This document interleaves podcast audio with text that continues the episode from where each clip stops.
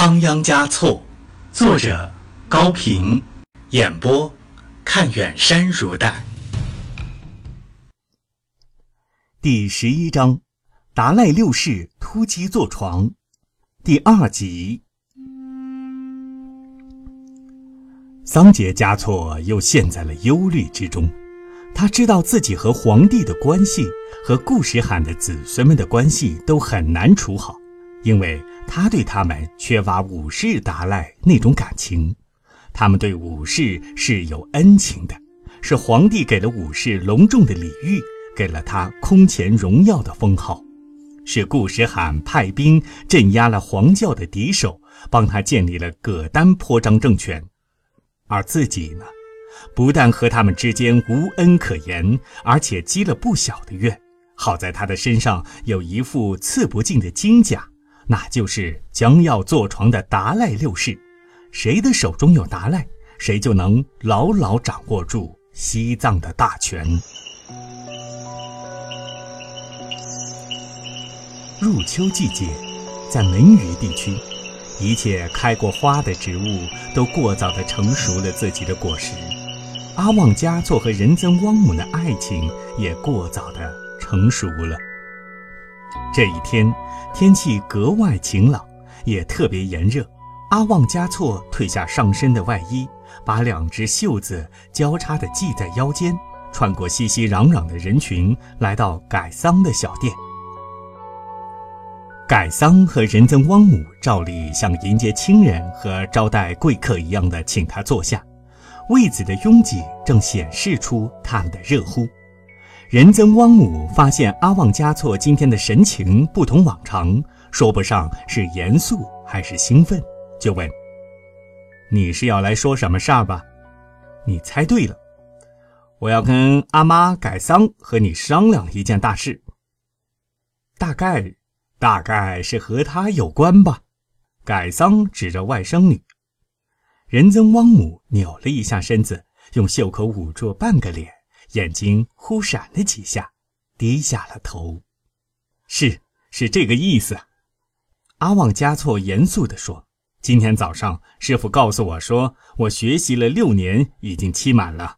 您知道，我是个没有了父母的人，可是在我出生的地方还有间小房子，也有拜拜纳森、哥哥刚祖那样的好朋友。”那里的气候风景比这里还要好些。你们如果不嫌弃我，不嫌弃那个小村子，又觉得这小店也不容易再开下去的话，就请搬去吧。种地、放牧、砍柴，我都会干得好的。你们如果舍不得这里，我也可以留下。从今以后，我们就成为一家人，行吗？阿旺嘉措的眼睛里射出期待的光芒，他是诚恳的。好孩子，这可真是一件大事啊！改桑既高兴又犹豫。如果要离开这座小店，有多少事情要办呢？对他来说，不亚于要搬一座山、移一条河。虽说从错那到乌坚林路程不算远，对于要携带许多食物的一个少年和两个女人来说，也是一次了不起的出征。不过随上他去，倒也应该。他已经不是孩子了，他懂得留恋自己出生的地点，记得自己幼年的朋友。更难得的是，他看得出这座小店确实不容易再开下去，该想个长久之计。是呀，自己已经老了，仁增汪母也大了，总是要出嫁的。自己晚年的凄惨是可想而知的。现在佛爷赐福，给他送来一个这么好的少年。将来不就是他的儿子吗？想到这里，他流泪了。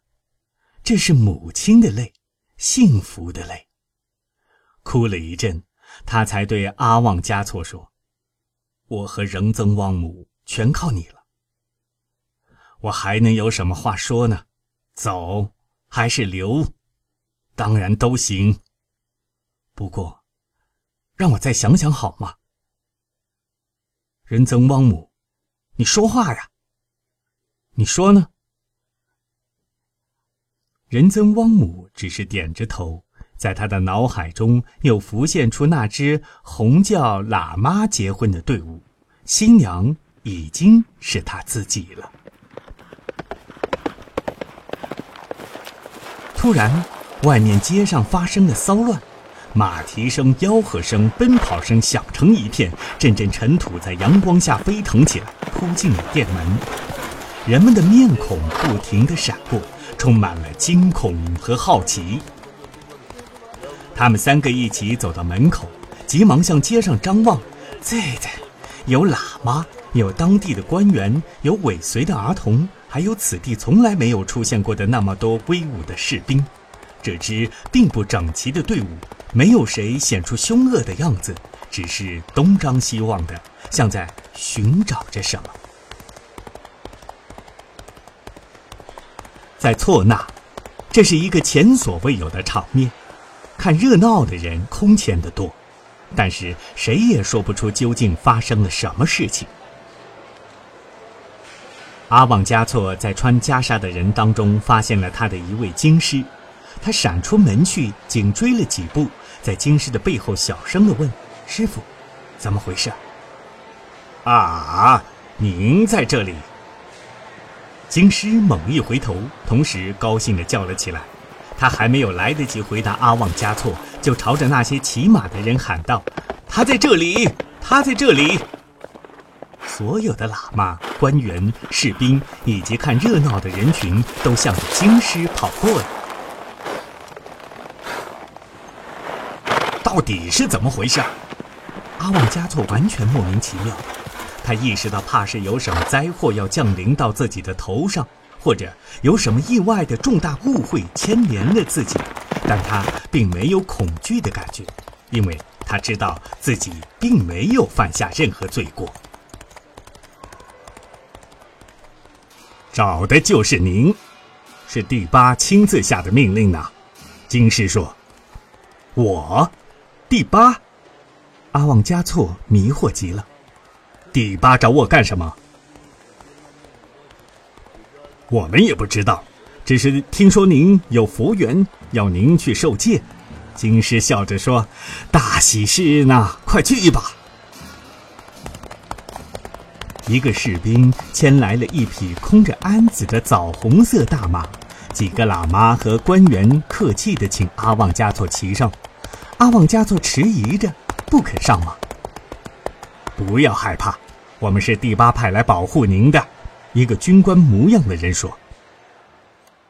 阿旺加措回头寻找仁增汪姆和改桑，看见他们母女两个正钻过人群，朝他这边挤过来。他们被士兵拦挡在外围，发疯似的往前冲着。一个士兵举起鞭子威吓：“不要动手！”阿旺加措朝那个士兵喊着：“那是我的阿妈和阿佳。”士兵收起鞭子，歉意的后退了几步。先去休息，明天就要启程到拉萨去了。家人如还有话说，今晚请他们到宗政府来谈吧。一位官员催促着阿旺加措，让他和自己都快些离开这个乱哄哄的、扬着尘土、晒着烈日的地方。这突如其来的事变，使阿旺加措像挨了当头一棒，昏沉了很久都醒不过来。什么佛缘受戒，拉萨第八，拉萨是黄教的圣地，受了戒，岂不就永无和仁增汪姆成婚之日了吗？这怎么能行？这怎么能行？这是怎么回事？直到晚上，他连什么时候上了马，什么时候来到了宗政府，什么时候派人去请的仁增汪姆，都记不清了。阿旺加措在院子里踱着步，焦急地等待着仁增旺姆的到来。在夕阳的余晖中，一丛丛深红的、浅红的八瓣菊开得分外娇艳。几只不知疲累的蜜蜂贪恋地吮吸着花蕊，不肯离去。他阿旺加措又何尝愿意离去呢？第八的命令，寺院的权威，是他所无法抗拒的。看今天街上人们的眼睛，有多少人在羡慕他呀？羡慕他能得到这天上掉下来的好运，羡慕他能到圣地拉萨去，羡慕他能到距离达赖很近的地方去。但他自己却没有半点幸运之感，他只觉得自己可怜，可怜的不如这花蕊上的蜜蜂。他想，他应当是一只蜜蜂，能够在他喜欢的地方自由自在的飞舞、采蜜。这红艳艳的八瓣菊，不就是仁增汪母吗？如果没有他，也许到拉萨去做一名黄教喇嘛，并非是无法忍受的事儿。说不定还真能修成正果呢。可现在，他又怎么能不舍下这位情人呢？唉，第八的命令是无法抗拒的，他的心愤愤不平起来。遥远的、尊贵的第八，怎么会知道他呢？怎么会命令到他的头上呢？又为什么偏要在这个时刻对他下达这种命令呢？他望着八瓣菊。念出了这样的诗句：“零零草上落霜，飕飕寒风刮起。鲜花和蜜蜂啊，怎么能不分离？”天色黑了下来，还不见仁增汪母的身影。他几次要出门去找，去谈心，去做暂时的告别，去宽慰他。也宽慰自己，既然会突然离去，也可能会转眼重逢，让他等着，等着他的归来。但是宗政府门口的卫兵总是礼貌的，然而却是坚决的把他挡了回来。他一直在院中徘徊，不时的望着门外，捕捉着每一个人的影子，倾听着任何一次的脚步声，但是没有一回不使他的希望。落空，门外已经是一片漆黑，什么也望不见了。他还是不进屋去，抬头望着天空，一道流星又一道流星，像是在互相追逐着。他真想变作一颗流星，坠落在仁增汪姆的小店里。直到这时，才来了一位喇嘛，对阿旺加措说。我们已经调查过了，您在本地没有亲属，姑娘仁增汪姆只是你的朋友，您很快就要受戒，再不能接近女人。仁增汪姆已经向宗本和寺院起了誓，做了保证，不再和您来往了，请您安静歇息，明早还要上路。这位奉命传话的喇嘛像念经一样的背诵完了上面的话，面无表情。毫不迟延的走了。